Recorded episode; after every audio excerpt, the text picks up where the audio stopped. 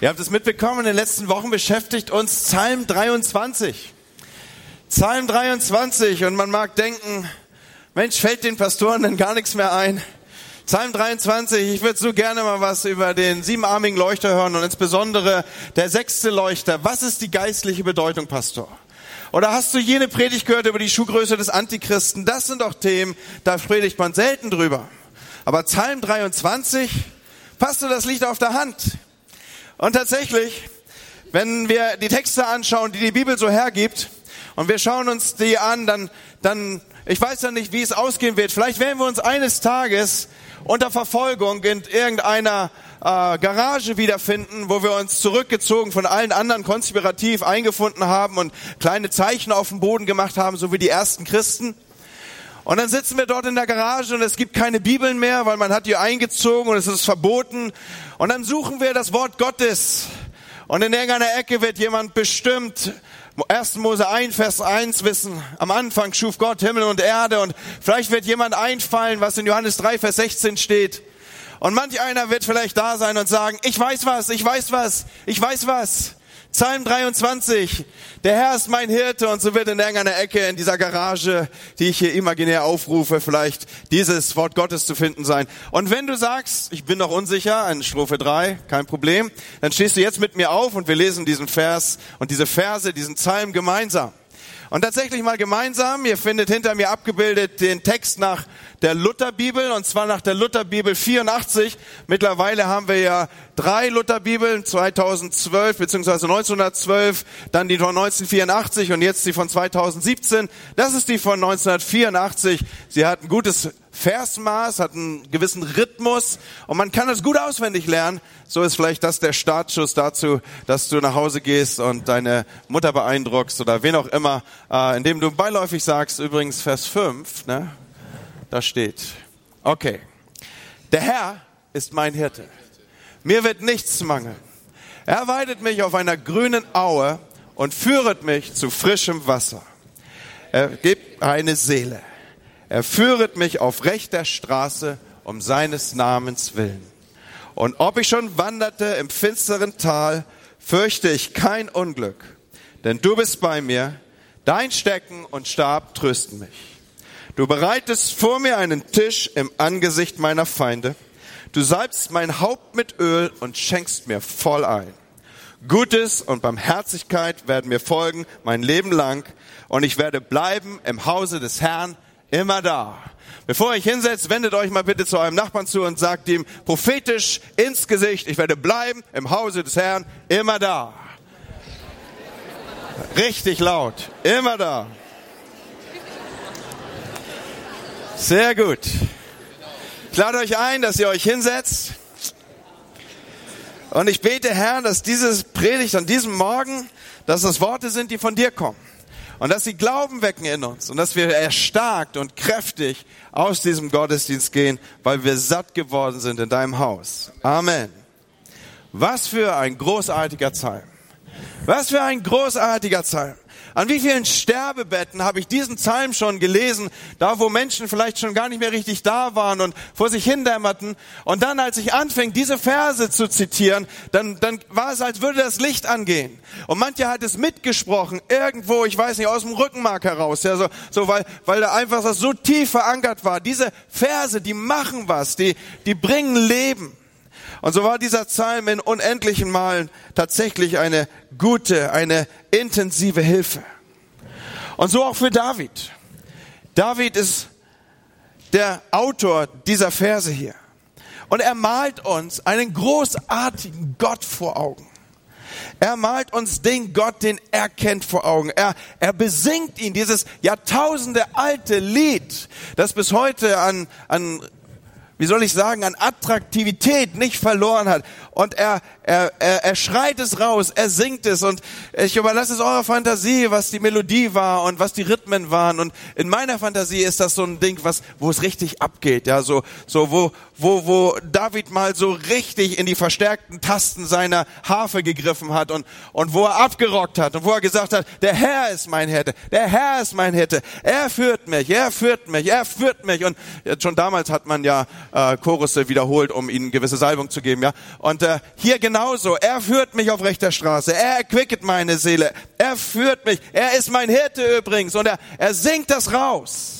So groß ist der Herr. Wäre wahrscheinlich die nächste Strophe gewesen, nur die hat man dann uns überlassen, ja. So und äh, so ist hier, er hier unterwegs. Und dann ab Vers 4, da wird David auf einmal persönlich. Eben hat er über Gott gesprochen und hat beschrieben, wie groß Gott ist und hat einfach Gott an den, an, an diesen imaginären Himmel projiziert und hat gesagt, er ist so großartig und er führt mich und, und da sind Auen und er spricht in den Bildern, die ihm zutiefst vertraut sind als Hirte. Und er malt ein großartiges Bild und beschreibt, wie groß Gott ist. Und dann ab Vers 4 wird es persönlich. David wechselt in seiner Sprache. Er wechselt von der Beschreibung des großen Gottes auf dieses Momentum, du bist mein Gott. Da ist nicht nur diese Riesenprojektion an der Wand. All das ist Gott und so könnte er sein und so habe ich ihn erlebt, sondern jetzt wird es hier persönlich. Du bereitest, du selbst. Und Freunde, wir können so viel über den guten Hirten erzählen. Wir können die großartigsten Bilder malen. Wir können selbst die großartigsten Hymnen singen und sein Wesen beschreiben. Aber es ist so wichtig, dass es mein guter Hirte wird, dass es zu meinem guten Hirten wird, dass es zu etwas ganz Persönlichem wird, dass es zu etwas wird, was zwischen mir und diesem guten Hirten an Interaktion passiert. Nicht nur die Projektion, nicht nur die Beschreibung, nicht nur das Wissen darum, es gibt einen großen Gott und er ist mächtig und er kann und er wird und er ist dabei, sondern hier wird es persönlich. Jetzt nimmt David ihn in seine Alltagssituation hinein. Und ist dir schon mal aufgefallen, dass der Psalm, den wir hier miteinander betrachten, dass er eigentlich so ein bisschen jetzt, ja soll ich sagen, in eine Unkonzentration von David abgleitet. Irgendwo, wo man denken mag, David, wir hatten gerade uns geeinigt auf das Thema und jetzt haben wir es verstanden und der gute Hirte und das ist das, was du hier erzählst und du berichtest aus deinem eigenen Erfahrungshorizont. Großartig, David, wir haben die Spur aufgenommen und jetzt, David, erleben wir, wir können ja mal so ein bisschen oberlehrerhaft tun, David, da ist jetzt eine kleine Unachtsamkeit drin. Oder wie man in der Schule sagen würde, es, du neigst dazu, das Thema zu verfehlen. Wir waren doch gerade beim Hirten, David. Aber jetzt erleben wir hier, dass inmitten des Psalms auf einmal das Thema gewechselt wird. Und ich will es mal versuchen so zu sagen, dass du es dir gut merken kannst. Und Reime sollen ja dazu angetan sein, dass man sie gut verinnerlichen kann. Es wechselt vom Hirt auf den Wirt. Hast du das? Sprech das mal aus. Es wechselt vom Hirt auf den Wirt. Vom Hirt zum Wirt. Zuerst sehen wir das Bild eines Hirten und dann sehen wir das Bild eines Gastgebers. Du bereitest vor mir einen Tisch im Angesicht meiner Feinde. Ich denke, ich darf voraussetzen, dass wir jetzt alle nicht mehr das Bild mit den Schafen vor Augen haben, die irgendwie mit gedecktem Lätzchen am Tisch sitzen und darauf warten, dass der Hirte irgendwie vorbeikommt, sondern hier wechselt tatsächlich das Bild vom Hirten auf den Gastgeber. Du bereitest vor mir einen Tisch im Angesicht meiner Feinde. Du salbst mein Haupt mit Öl und schenkst mir voll ein. Gutes und Barmherzigkeit werden mir folgen mein Leben lang und ich werde bleiben im Hause des Herrn immer da. Hier wird der Gastgeber in den Fokus gesetzt und der Hirte kommt in den Hintergrund. Wobei der Gastgeber Gott selber ist. Gott selbst ist derjenige, der hier zu Tisch bietet bitte, du bereitest vor mir einen Tisch im Angesicht meiner Feinde. Und es ist so, als würde Gott kommen und er würde uns den Stuhl zurückziehen und würde sagen, nimm Platz, es ist alles vorbereitet, du darfst dich setzen. Ich bereite vor dir einen Tisch im Angesicht deiner Feinde. Und du denkst, boah, Gott, also wenn da Feinde in meinem Angesicht auftauchen, das Letzte, was ich mache, ist mich entspannt an den Tisch zurückziehen. Hey, oder David, wir haben es ja eben schon gehabt mit der kleinen Unachtsamkeit. Vielleicht bist du immer noch dabei, das Thema zu verfehlen hier. Wir, wir sprechen über Feinde, David. Wir sprechen über Menschen, die es nicht gut meinen mit dir. Wir, Menschen, wir sprechen über Leute, die sich dir in den Weg stellen, die auftauchen und die Angst auslösen. Wir reden über Feinde, David. Man setzt sich doch nicht im Angesicht von Feinden an einen Tisch und chillt da rum. David, weißt du, wovon du schreibst? Und ja, Freunde, die Antwort ist, David weiß, wovon er schreibt.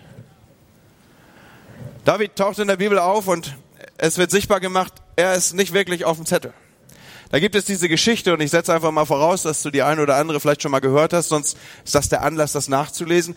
Da gibt es diese Geschichte, wo, wo es darum geht, den zukünftigen König Israels zu salben. Und nun geht die Suche nach einem neuen König. Und der Prophet Gottes, Samuel, wird geschickt in eine Familie rein.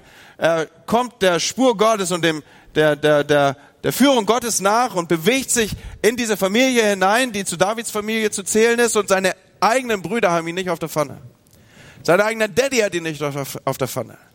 In einem Psalm später ist nachzulesen, wo David sein Herz öffnet, dass Vater und Mutter ihn verlassen haben. Er fühlt sich von seinem Vater verlassen, seine Mutter taucht nie auf. Und seine älteren Geschwister, wie gesagt, haben ihn nicht wirklich auf dem Schirm. Und jetzt kommt es aber doch zu dieser Szene, dass David gesalbt wird. Und Salbung in damaligen Tagen war so etwas wie eine Intronisierung, es war die Ankündigung, es war die Einsetzung in ein Königsamt. David wusste, mit dieser Salbung verbunden war eine Neusetzung von Gott, eine Stellung von Gott. Er würde der nächste König Israels sein.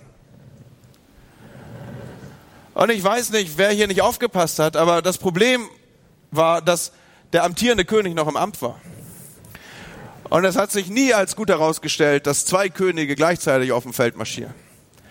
Und so auch hier, der ältere König, König Saul, von Gott verworfen, weil er ungehorsam war, von Gott verworfen, weil er in permanenter Sünde und Rebellion auch gegen Gott lebte und gegen das, was Gott sagte und in sein Leben hineintextete, der wurde zunehmend zum Feind für David.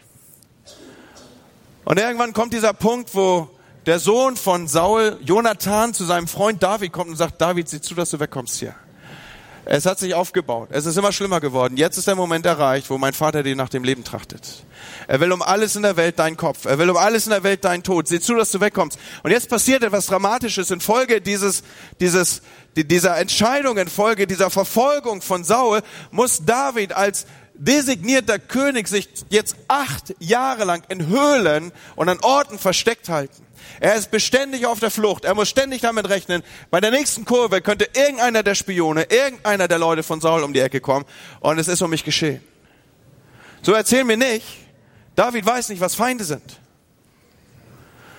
Und wer ein wenig hineingeht in die Biografie von David, der wird feststellen, dass gab es da diesen Moment, wo sein eigenes Fleisch und Blut, sein eigener Sohn ihm nach dem Leben trachtet, wo er vor der Zeit ans Erbe ran will, wo er den Thron will, obwohl der Vater noch lebt. Hier wiederholt sich Geschichte, ja. Und jetzt, jetzt verfolgt er ihn. Und er ist mit seinen Getreuen und er jagt seinen Vater durchs Land. Das eigene Fleisch und Blut, der eigene Sohn rebelliert und trachtet dem Vater nach dem Leben. Leute, erzählt mir nicht, David weiß nicht, was Feinde sind. Er wusste es. Aber in all diesen Jahren wir haben wir eben gelernt, acht Jahre in Höhlen auf der Flucht. Meint ihr, er hat es nur mit Feinden zu tun gehabt, die sich ihm in Fleisch und Blut gegenüberstellten? Meint ihr, es waren nur Feinde wie Saul oder wie Absalom oder wie Goliath oder Fleisch und Blut, da sind ja auch Bären und Löwen zuzurechnen, also auch da gibt es ausreichend Fleisch und ausreichend Blut. Meint ihr, meint ihr, dass sich Feinde nur in dieser Weise ihm entgegengestellt haben? In Davids Angesicht tauchten andere Feinde mit auf in acht Jahren des Verweilens in, in Höhlen, da passiert was mit dir. Da, da, da, da begegnet dir zunehmend Zweifel. Da sitzt der Zweifel mit am Tisch. Da sitzt mit am Tisch, dass du acht Jahre dich versteckt hältst in Höhlen. Und du sagst, Gott, was passiert hier mit mir? Was soll das? Bin ich im falschen Film? Was ist das, was hier mit mir passiert? Da sitzt die Ungewissheit mit am Tisch. War das damals real, als der Prophet des Herrn auf mich zukam? Das Öl, was ich spürte, war das Einbildung, war das Projektion, war das Wunschtraum eines Kindes, das auf dem Feld ist und von niemandem wahrgenommen wird und jetzt träumt es Tagträume? Gott, wo bist du überhaupt? Und wenn diese Salbung real war, dann schau dir an, wohin sie mich geführt hat. Feinde, des Zweifels, der Ungewissheit, des, des Haderns mit Gott tauchen in seinem Kontext auf. Und sie sitzen mit am Tisch, wenn ich das so im übertragenen Sinne sagen darf. Und sie tauchen auf in seinem Kontext. Oder nehmen wir das, was ich eben beschrieben habe. Dein Eigenfleisch und Blut wendet sich gegen dich.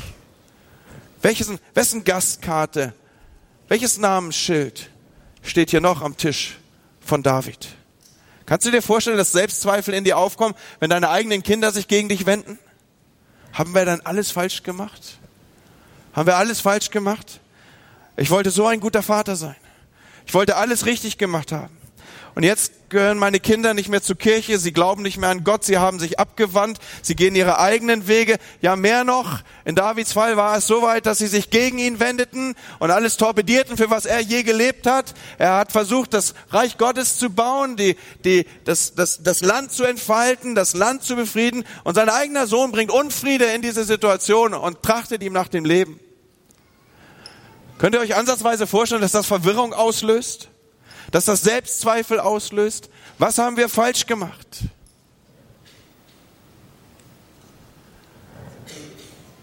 Und so ist meine Frage an diesem Morgen, welche Feinde tauchen denn in deinem Angesicht auf? Was schiebt sich denn bei dir ins Bild? Ist es vielleicht das ewige Vergleichen? Der Neid? Diese tiefe Angst, ich komme zu kurz und deswegen muss ich Dinge selber in die Hand nehmen. Alle anderen alle anderen sind, sind immer so gesegnet, nur ich nicht. An mir geht all das vorüber. Und Freunde, das kann so viele Formen haben. Dieses Namensschild an den Tisch, an dem die Feinde, den die Feinde umringen, das kann viele, viele, viele Facetten haben. Alle haben eine Familie. Nur ich bin übrig geblieben. Ich bin Single. Oh, wahrscheinlich werde ich irgendwann sterben. Und es wird so traurig ausgehen, dass man mich nicht mal findet. Weil niemand weiß, dass ich weg bin. Doch ich weiß schon, dass ich ein bisschen überziehe, aber das ist eine Angst, die, die, ich, mir, die mir oft begegnet. Und wir projizieren da Wünsche hinein. Als Gesellschaft gehen wir auf eine Situation zu, dass wir in wenigen Jahren mehr als 50 Prozent der Haushalte Single-Haushalte haben werden. Nein, das stimmt nicht. Nicht alle haben jemand. Gemeinschaft kann sich auch in anderer Form abbilden und gelebt werden. Oder alle haben studiert, nur ich setze die eine Schraube von links und die andere von rechts. Ich bin der Dummi. Irgendwie als das mit der Intelligenz verteilt wurde, habe ich nicht laut genug hier geschrien. Oder irgendwas, was immer da so deine Gedanken sind. Alle arbeiten, aber ich bin nur Hausfrau. Hey, du hast den genialsten Job dieser Welt. Du investierst in die nachwachsende Generation und du bist Manager und was auch immer, du leitest ein Familienunternehmen, du bist großartig. Aber wir leben in diesem Kontext, ich bin nur Hausfrau oder alle sehen gut aus, aber ich kämpfe ständig mit den Funden. Wenn ich ein Sixpack haben will, dann muss ich mich ausreichend lange gegen Bauzaun lehnen, dann habe ich auch ein Sixpack. Aber ansonsten keine Chance. Alle sehen gut aus. Und alle kommen beruflich voran. Wer sitzt an deinem Tisch? Welche Feinde tauchen in deinem Kontext auf? Es ist dieses ständige Vergleichen, dieser Neid, dieses, dieses tiefe, ich komme zu kurz. Gott hat mich nicht auf dem Schirm. Oder ein anderer, der verdammt sich selber. Ständig. Wenn er sich hinsetzt, dann sitzen die Süchte immer schon mit am Tisch. Dann sitzt immer schon mit am Tisch. Es hat mal gut angefangen. Aber dann, dann werden die Tischgespräche wieder bestimmt von diesem meinem dominanten Thema. Irgendwann werden die so laut, dass ich sie nicht mehr, ich kann es nicht mehr in Schach halten. Es wird immer lauter. Irgendwann, ich habe es doch immer wieder erlebt, meine Sucht bricht durch. Sie, sie schmeißt mich raus, sie holt mich ein. Meine Süchte nehmen mit Platz. Über kurz oder lang kam sie mich im Griff und nicht ich sie. So im Angesicht welcher Feinde sitzt du? Welche Feinde tauchen auf in deinem Kontext? Ist da irgendwas in dir drin, das, das, das so stark ist, dass du nicht gegen ankommst? Dass über kurz oder lang wird es die Oberhand nehmen? Oder da sind diese Versagensängste? Oh Mann, wie oft hast du es probiert? Mensch, du erinnerst es noch. War ja gerade als Silvester. Hast es dir wieder vorgenommen. Wieder hast du es dir vorgenommen. Hast dich rausgewagt Hast vielleicht in deiner Umgebung gesagt, jetzt wird alles anders. Warst du dumm und hast es sogar deiner Frau gesagt und die kannst jetzt täglich kontrollieren. Wieder gescheitert. Wieder was in Angriff genommen, aber die Realität hat dich eingeholt. Und die Umstände haben dich in die Knie gezwungen. Und jetzt bei jedem kühnsten Gedanken, bei jedem neuen kühnen Gedanken sitzt diese Angst mit am Tisch. Ich werde wieder scheitern, ich werde es nicht hinkriegen.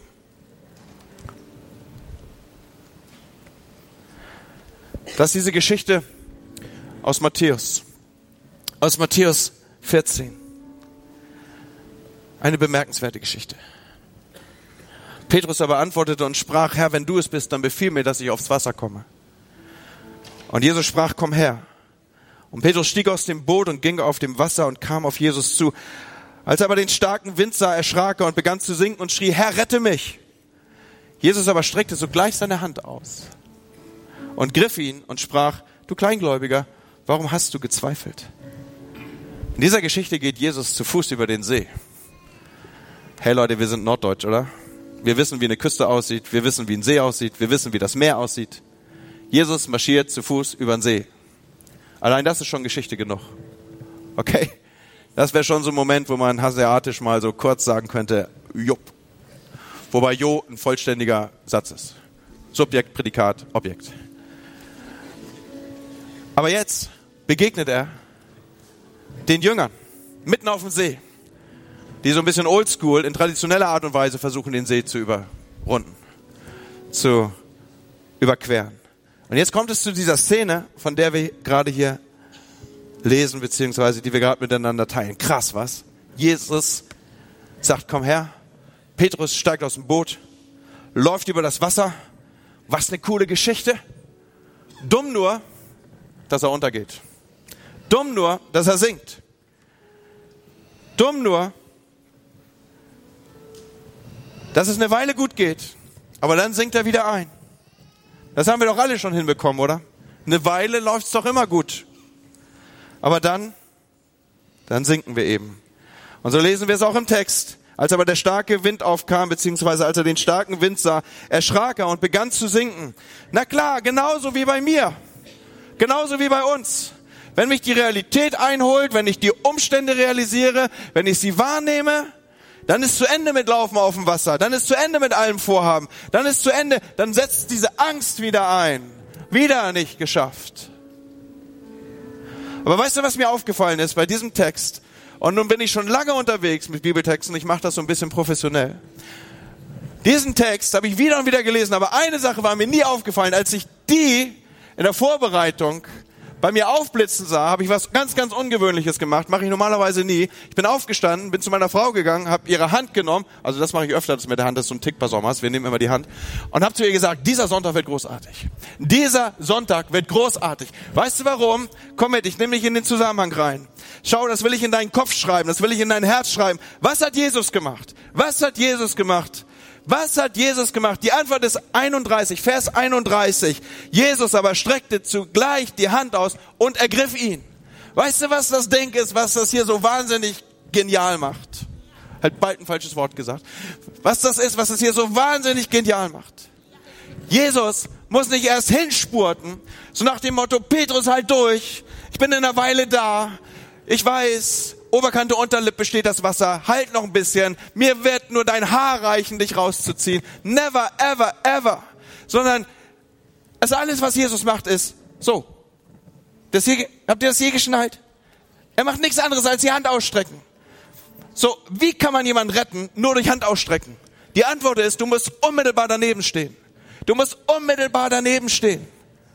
Und das sehen wir hier. Da ist jemand am Sinken, da ist jemand am Kämpfen, da ist jemand im Facen seiner Ängste. Und Jesus ist so dicht dran, dass er nichts anderes machen muss als so. Er muss schlicht die Hand ausstrecken. Hey, wenn du Angst hast, wenn dir Feinde begegnen, wenn in deinem Angesicht Leute auftauchen, die dir nicht gefallen, wenn du mit Ängsten konfrontiert bist, mit denen du nicht klarkommst, dann mach dir das, dann schreib's dir ins Hirn. Jesus ist gerade eine Hand weit weg von dir. Gerade eine Hand weit weg von dir. Und jetzt nehmen wir das mit zurück zu unserem Psalm. Sag mal deinem Nachbarn, es ist angerichtet, gönn dir. Sag mal, es ist angerichtet, gönn dir. Es ist angerichtet, gönn dir. Du bereitest vor mir einen Tisch im Angesicht meiner Feinde. Du salbst mein Haupt mit Öl und schenkst mir voll ein. Weißt du, Feinde gehören zum Leben. Feinde gehören zum Leben. Find dich damit ab. Ist vielleicht nicht der ermutigendste Teil dieser Predigt heute Morgen hier, aber Feinde gehören zum Leben. Jeder von uns kämpft mit irgendwas. Aber von diesem Psalm hier können wir lernen, dass wenn Feinde in unserem Kontext auftauchen, dass wenn Feinde in unserem Blickwinkel, wenn, wenn Feinde, nichts anderes heißt das ja, Feinde im Angesicht zu haben, wenn Feinde auftauchen, dann realisier, mach daraus einen Mechanismus. Wenn Feinde auftauchen, ist Essenszeit. So ein bisschen die älteren Leute werden das noch kennen. Miracoli ist fertig, ja? Also wenn Feinde auftauchen, ist Miracoli fertig. Wenn Feinde auftauchen, ist der Tisch gedeckt. Wenn Feinde auftauchen, ist es angerichtet. Und dann sagst du, gönn dir. Gönn dir. Du bereitest vor mir einen Tisch im Angesicht meiner Feinde. Es ist Essenszeit. Und Gott selbst ist der Gastgeber. Und so kannst du lernen, das Auftauchen von Feinden wenn die in deinem Angesicht auftauchen, als ein Zeichen dafür zu nehmen, dass es jetzt Zeit ist für geistliche Speise. Deswegen gönn dir, gönn dir. Lass doch das Auftauchen geistlicher Feinde zu deinem Gönn dir Moment werden. Sprech das mal aus, Leute, das ist so gut. Sag mal, gönn dir, gönn dir. Gönn dir, es ist angerichtet. Ich nehme Platz. Zeit für geistliche Speise. Geistliche Speise ist das Wort von Gott. Da taucht ein Feind auf und du sagst, ich nehme Platz. Danke, Herr. Du bereitest vor mir einen Tisch im Angesicht meiner Feinde. Und jetzt nehme ich Platz. Und du ziehst mir den Stuhl zurecht. Und ich setze mich hin. Und ich sag, Wort Gottes. Reich noch mal eine Stulle Wort Gottes rüber. Nee, nee, nee, das vom Schwarzbrot bitte. Wort Gottes. Geistliche Speise. Hey, darf ich noch ein kleines Stückchen von dem Steak der Gemeinschaft haben mit anderen Christen? Reich mal rüber. Kleines. Oh, das sieht so gut aus. Medium. So gut. Ein bisschen bisschen Steak der Gemeinschaft mit anderen Christen. Richtig, richtig gut. Und das Dessert, das Dessert, kann ich was vom Lobpreisdessert haben? Ja, komm, komm, komm, Lobpreisdessert. Oh, Brownies mit einem weichen Schokokern. Mit einem weichen Schokokern. Geistliche Speise. Come on. Gott deckt dir den Tisch. Und noch einmal, wenn ein Feind auftaucht, dann ist das dein Gönn dir Moment. Dann sagst du, ich überwinde. Der, der in mir ist, ist stärker als der, der in der Welt ist. Ich setze mich an den Tisch und Gott fängt an, mir zu dienen. Ich setze mich an den Tisch und ich speise Gottes Wort. Ich setze mich an den Tisch und ich habe Gemeinschaft mit anderen Christen. Ich setze mich an den Tisch und ich nehme das Dessert von Lobpreis und Anbetung. Weil Gott lädt dich ein. Er schafft einen Ort, an dem du Platz nehmen kannst. Er hat geistliche Speise. Du bereitest vor mir einen Tisch im Angesicht meiner Feinde. Und der Knaller ist doch, und du schenkst mir voll ein. Du schenkst mir voll ein. Wenn du an meinem Tisch Platz nimmst, pass auf, das ist dein Moment jetzt. Wenn du an meinem Tisch Platz nimmst und ich schenk dir voll ein, hey Leute, volle Konzentration. Wenn ich dir voll einschenk, wie weit bin ich von dir weg. Eine Hand breit. Hey, da klingelt irgendwas, oder? Habt ihr den Moment? Derjenige, der dich an den Tisch bittet, der dir voll einschenkt, ist eine Armlänge weg. Eine Armlänge weg. Da war was mit Petrus, erinnert ihr euch? Als zu sinken droht. Eine Armlänge weg. Vielleicht wird das so ein neuer Gruß in der FCB. So. Eine Armlänge weg. Eine Armlänge weg. Eine Armlänge weg. Wie genial ist das, oder? Der, der dich zu Tisch bittet, dein Gastgeber, ist genau eine Armlänge entfernt. Und wenn dich deine Versagensängste einholen und wenn sie auftauchen in deinem Kontext, dann sagst du mir, hey Ängste, Moment mal, es ist angerichtet. Sag mal, es ist angerichtet. Und dann sprichst du dir selber zu, gönn dir. Wisst ihr, wie man das macht? Also wenn man sich zuprostet, ja, dann schaut man den anderen ja tief in die Augen, das gehört sich so.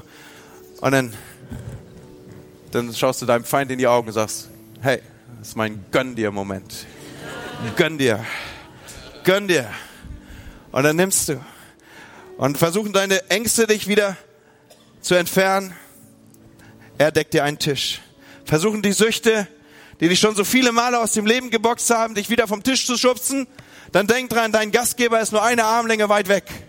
Und er schenkt dir voll ein.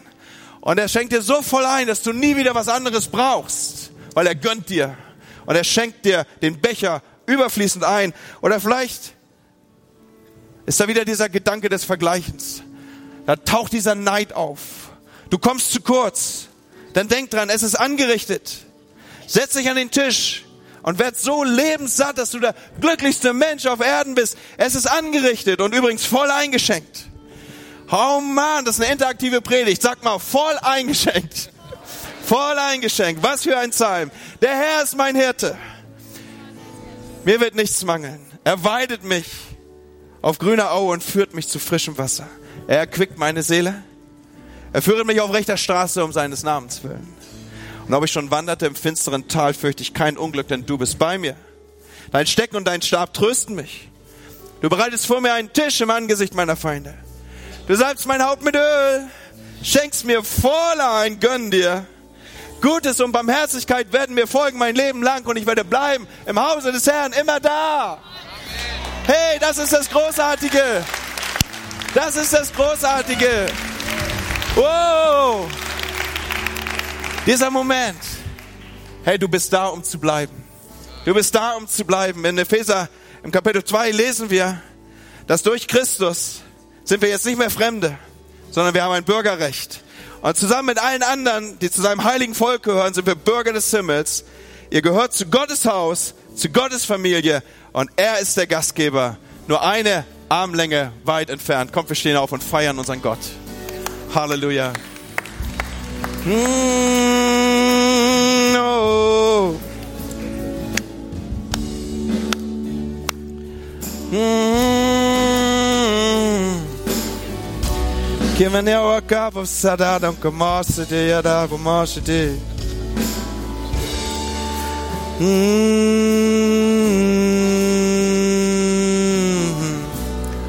Heute Morgen bietet dir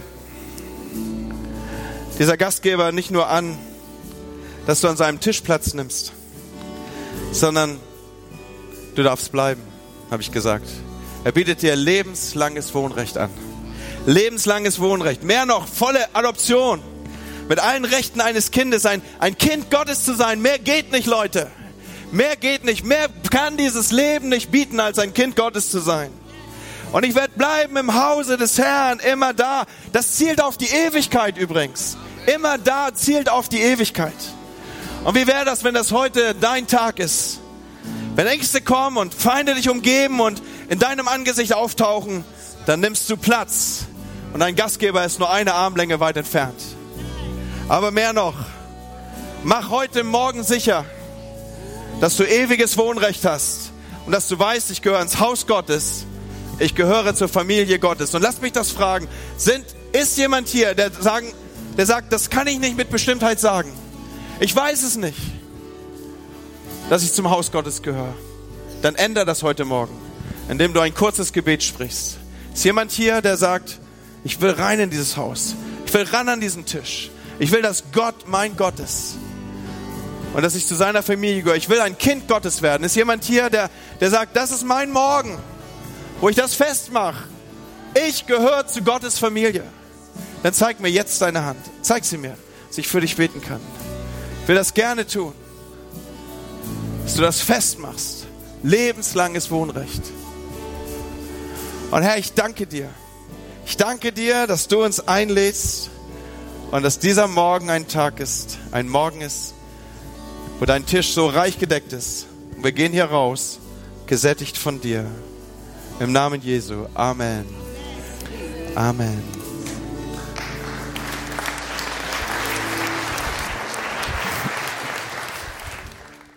Der Herr segne und behüte dich.